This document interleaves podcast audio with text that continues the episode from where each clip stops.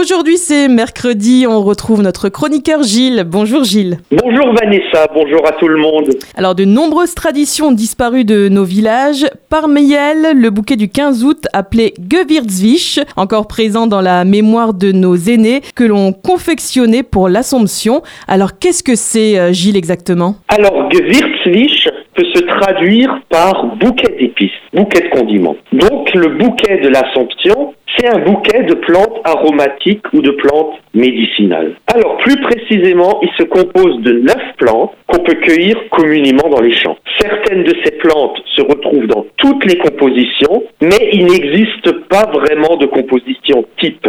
On utilise habituellement les plantes bah, disponibles sur son lieu de vie. Et parmi les plantes classiques, bah, on peut trouver l'oseille, la sauge, le blé. Et en fait, chaque famille rivalisait d'ingéniosité et de soins pour constituer ce fameux bouquet de Gewürzlich. Et on en faisait quoi de ce bouquet On approche bientôt de l'Assomption et donc ce bouquet était emporté pour la messe de l'Assomption. Et là, le prêtre bénissait ce dernier, puis il était ramené et confié à la maîtresse de maison. Puisque le bouquet avait été solennellement béni par le prêtre, les fidèles lui attachaient des vertus curatives et protectrices.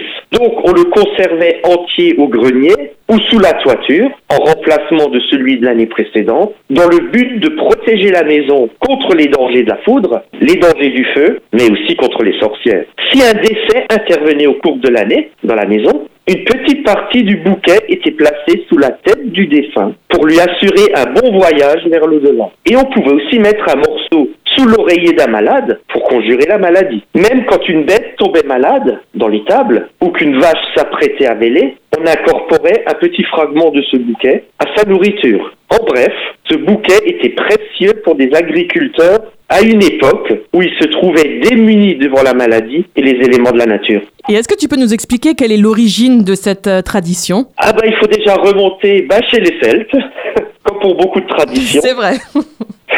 Et déjà des fêtes de remerciement à la nature étaient organisées chez les Celtes. Au début de ce qu'ils appelaient la saison claire, donc aux alentours du 1er mai, où les femmes récoltaient des plantes médicinales, mais aussi début août, on l'a vu il n'y a pas longtemps avec les moissons, pour fêter l'abondance des récoltes. Et l'Église n'a pas réussi à interdire ces pratiques, mais se les a appropriées pour les dénaturer et les incorporer à son rituel. Et aujourd'hui, est-ce que cette tradition se perpétue?